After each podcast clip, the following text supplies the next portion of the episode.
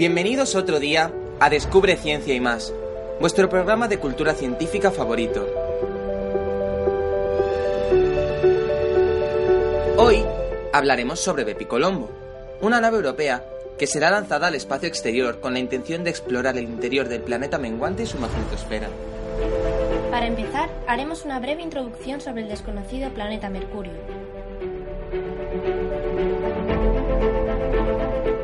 Si estuvieras en Mercurio, verías el Sol tres veces más grande, pero te daría igual porque estarías muerto. A día de hoy sabemos que es el primer planeta del Sistema Solar, por lo que es el más próximo al Sol. Debido a esto, por el día se llegan a alcanzar temperaturas de 400 grados y por la noche descienden hasta menos 170 grados. Además, es el más pequeño de los ocho planetas de nuestro sistema. Su periodo de rotación es de 58,7 días y el de traslación dos tercios de este. Su número de satélites es cero, al igual que Venus. Hace 4.000 millones de años se formaron cráteres en la superficie de este planeta, debido al choque de diversos meteoritos que llegan a ocupar miles de kilómetros. Finalmente, su constitución es un 70% de elementos metálicos y un 30% de silicatos.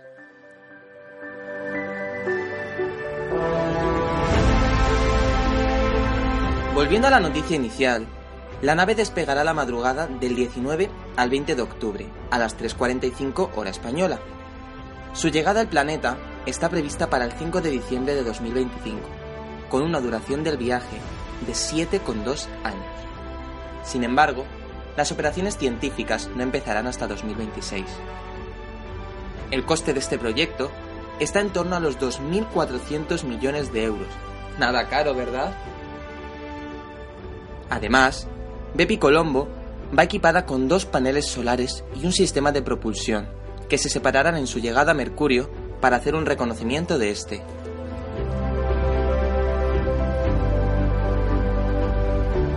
Hasta ahora, solo dos naves han visitado el planeta.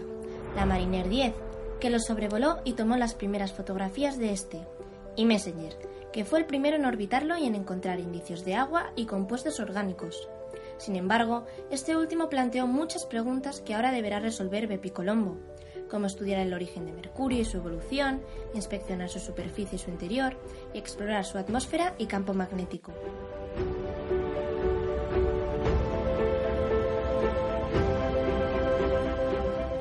Al contrario que la Tierra, Mercurio solo tiene una placa tectónica, bajo la cual hay un núcleo de composición desconocida, que se está enfriando por la atracción gravitacional del Sol. Por todo esto, la corteza de Mercurio ha perdido 7 kilómetros de radio desde su formación, y eso ha creado los valles y fallas que descubrió Messenger. Además, la proximidad del planeta con respecto al Sol será utilizada por los impulsores del proyecto para estudiar un famoso fenómeno propuesto por Einstein.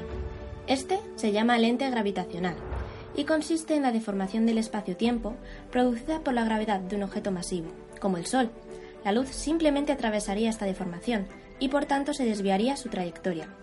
Me acuerdo de una vez que me habló mi profesor de cultura de esto, pero como siempre estaba hablando.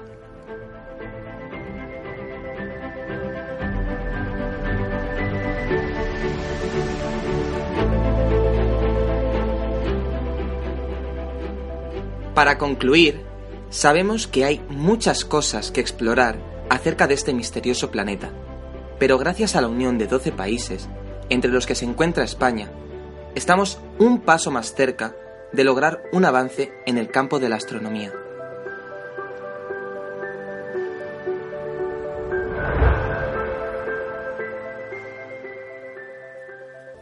Muchas gracias por su atención. Sintonicen con nosotros mañana en otro programa de Descubre Ciencia y más.